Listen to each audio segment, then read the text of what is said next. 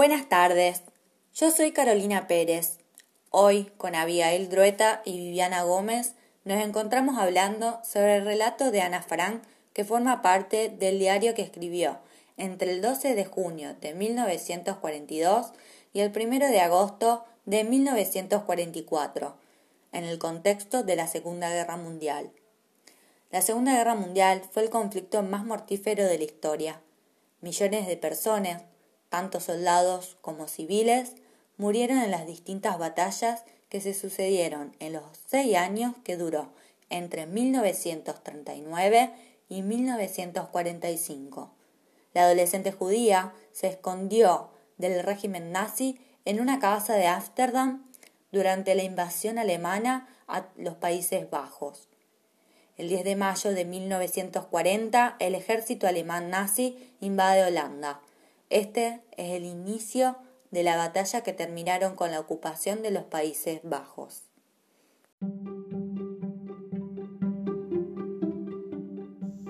El diario de Ana Frank Ana Frank es una niña judía de 13 años de edad, amante de los libros y con una gran curiosidad por el mundo que la rodea. El día de su cumpleaños se levantó con un gran entusiasmo para ver los obsequios que le habían hecho, y entre esos regalos encuentra el de su mayor agrado, un diario, al mismo que llamará Kitty. La vida de los Frank era normal hasta que se acabaron los buenos tiempos para ellos, primero por la Segunda Guerra Mundial y luego por la invasión alemana. Poco a poco comenzaron las desgracias para los judíos, que les privaba de su libertad como el de llevar una estrella de David cosida en su ropa para poder ser identificados. No viajar en medio de transportes, respetar el toque que queda, comprar solamente en un horario determinado y no ingresar en lugares públicos.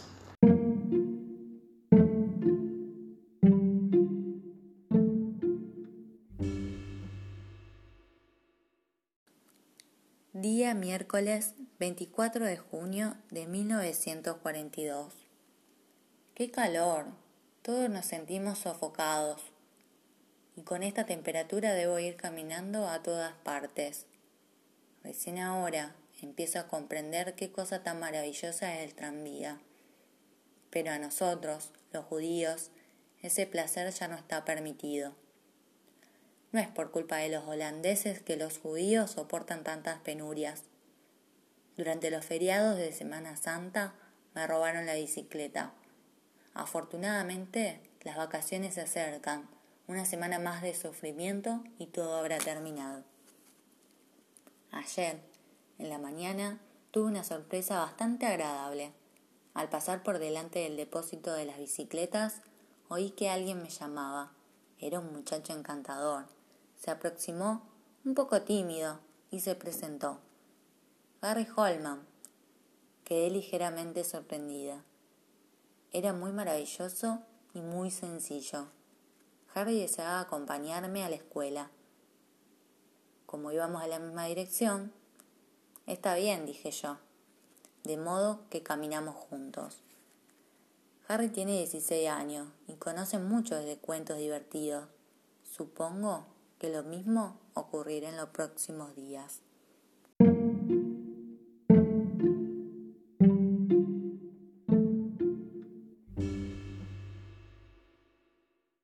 Las cosas se pusieron aún peor cuando el jefe de la familia fue citado por la Gestapo.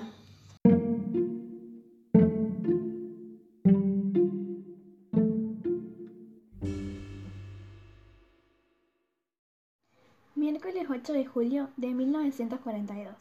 Querida Kitty, parece que hubieran pasado años entre el domingo de la mañana y hoy. ¿Cuántos acontecimientos? como si el mundo entero se hubiera trastornado de repente. Sin embargo, ya ves, Kitty, todavía vivo. Y, como dice papá, es lo principal. Sí, en efecto, vivo todavía. Pero no me preguntes dónde ni cómo. Tú no comprendes nada de hoy, ¿verdad? Por eso es necesario contarte lo sucedido a partir del domingo a la tarde. A las tres llamaron a la puerta. Yo no lo oí porque estaba leyendo en la terraza. De pronto, Margot apareció, visiblemente perturbada. Papá ha recibido una citación de la SS, cuchicheó. Mamá acaba de salir para ir a buscar al señor Van Damme. Yo estaba aterrada. Todo el mundo sabe lo que significa una citación. Imagino inmediatamente los campos de concentración, las celdas solitarias. ¿Íbamos a dejar que llevaran allí a papá? Naturalmente no se presentará, dijo Margot. Mamá ha ido a casa de los Van para saber si podemos habitar nuestro escondite. Los Van se ocultarán allí con nosotros. Seremos siete. Cayó el silencio. La espera, la tensión, el calor, todo nos hizo callar. De repente, llamaron. Es Harry, dije yo. No abras, dijo Margot. Pero no era necesario. Oímos a mamá y al señor Van Damme que hablaban con Harry antes de entrar y luego cerraban la puerta detrás de ellos. Cada vez que sonaba el timbre, Margot y yo bajábamos muy sigilosamente para ver si era papá. Nadie más debía ser recibido. Van Damme quería hablar a solas con mamá, de modo que Margot y yo dejamos la habitación. En nuestro dormitorio, Margot me confesó que la citación no era para papá, sino para ella misma. Empecé a llorar. Margot tiene 16 años. Quieren, pues, separar de sus familias y llevarse a muchachas de su edad. Afortunadamente, como había dicho mamá, no irá. Ocultarse. ¿Dónde iríamos a ocultarnos? ¿En la ciudad? ¿En el campo? ¿En una casa? ¿En una choza? ¿Cuándo? ¿Cómo? ¿Dónde? Margot y yo nos pusimos a guardar lo estrictamente necesario en los bolsones del colegio. Estaba obsesionada por la idea de nuestro escondite y puse las cosas más inconcebibles. No lo lamento, porque me interesan más los recuerdos que los vestidos. A las cinco, papá regresó. Telefoneamos al señor Copius para preguntarle si podía venir a, casa esa misma noche. Van partió en busca de Miep y ella vino para llevarse su cartera llena de zapatos, de vestidos, de abrigos, de medias, de ropa interior, prometiendo volver a la noche. Luego se hizo la calma. Ninguno de los cuatro tenía ganas de comer. Hacía calor y todo parecía extraño. Nuestra gran sala del primer piso había sido subalquilada a un tal señor Goodsmith, hombre divorciado, que pasaba a los treinta y al parecer no tenía nada que hacer esa noche porque no nos libramos de él antes de las diez. Miep y Hank Van Satten llegaron a las once para irse a medianoche con medias, zapatos, libros y ropa interior metidos en la cartera de Miep y en los bolsillos profundos de Hank. Yo estaba extenuada y me dormí de inmediato. A las cinco y media, mamá me despertó. Hacía menos calor que el domingo, gracias a una lluvia tibia que iba a persistir todo el día. Cada uno de nosotros se había vestido como para vivir en un refrigerador, con el fin de llevarse todas las ropas posibles. Ningún judío hubiera podido salir de su casa con una varija llena. Llevaba puestas dos camisas, tres calzones, un vestido, encima una falda, una chaqueta, un abrigo de verano, dos pares de medias, zapatos acordonados, una boina, una bufanda y otras cosas más. Margot, con su cartera llena de libros de la clase, había sacado su bicicleta para seguir a Miet hacia un destino desconocido, en lo que a mí me refiere. Yo seguía sin saber dónde quedaba el misterioso, el lugar misterioso en que nos refugiaríamos. A las siete y media cerramos la puerta de nuestra casa. Pude decir adiós a mi gato, que iba a encontrar un hogar en casa de vecinos. Dejamos carne para el gato, la vajilla del desayuno, las camas quedaron deshechas. ¿Qué importan las impresiones? Teníamos que irnos a todo trance, salir de allí, partir hacia un lugar seguro. Lo demás no contaba ya para nosotros. Tuya, Ana.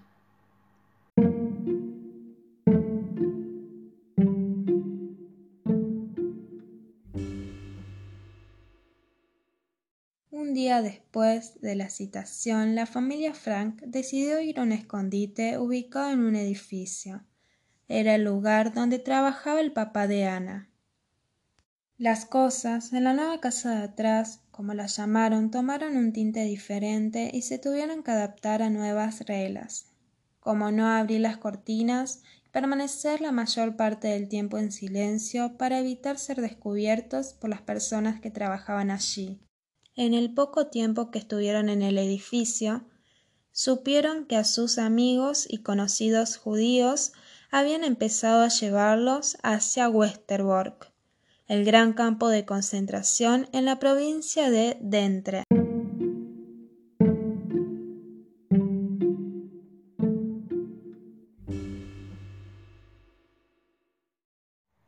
Viernes 9 de octubre de 1942. Querida Kitty, hoy no tengo que anunciarte más que noticias tristes y deprimentes. Nuestros muchos amigos judíos son embarcados por la Gestapo, transportados en furgones de ganado a Westerbork, un gran campo para judíos, en Drenthe. Debe ser una pesadilla, un solo lavabo cada cien personas y falta de retretes. La promiscuidad es atroz. Hombres, mujeres y niños duermen juntos. Imposible huir. La mayoría está marcada por el cráneo afeitado y muchos, además, por su tipo judío. Si eso sucede ya en Holanda, ¿qué será en las religiones lejanas y bárbaras de las que Westerbork no es más que un vestíbulo? No ignoramos que esas pobres gentes serán exterminadas. La radio habla de cámaras de gas. Quizás sea la mejor manera de morir rápidamente. Me cuenta todos esos horrores de manera tan impresionante que ella misma se siente convulsionada.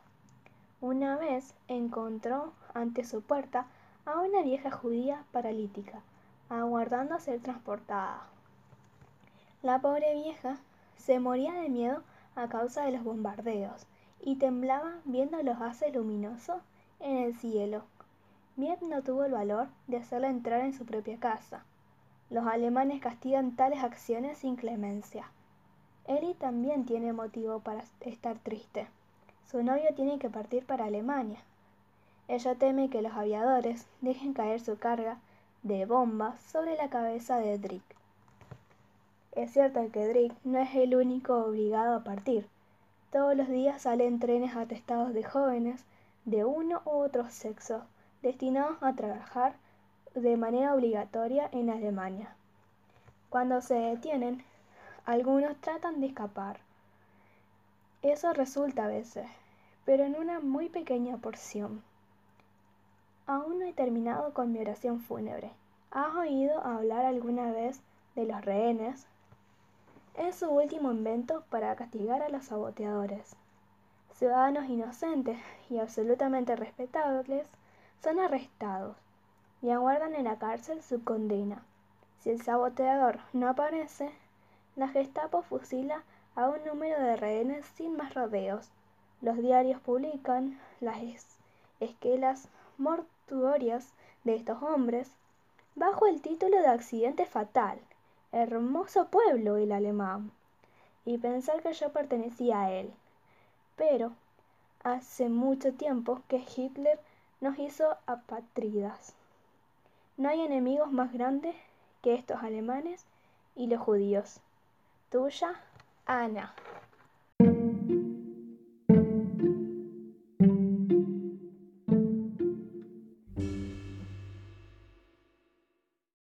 El mal ambiente era bastante normal en el escondite. Por esta razón, los ocho judíos ocultos no entablaron una relación de amistad. Después de habitar en la casa de atrás durante un año, Ana conoció a Peter, el hijo de la familia Van Damme. Ellos se enamoraron. La mayoría de las noches pasaban en la habitación de él. mirando por la ventana las estrellas y la luna. Esos fueron los momentos más felices que Ana vivió durante su estadía en el escondite. Todos estos episodios lo contaba en su diario. El primero de agosto de 1944, Ana termina de escribir su diario, pero el 4 fueron encontrados por los agentes de la Gestapo, quienes detuvieron a todos los habitantes de la casa y los llevaron a diferentes campos de concentración. Después de permanecer durante un tiempo en los campos de concentración Westerbork y Auschwitz, Ana y Margot, su hermana mayor, fueron llevadas a Bergen-Belsen. Ambas murieron durante una epidemia de tifus a causa de las malas condiciones de higiene. A dos meses antes de la liberación de Holanda por fuerzas aliadas en el año 1945. De todos los habitantes de la casa de atrás, solo sobrevivió el señor Frank y el señor Coupis.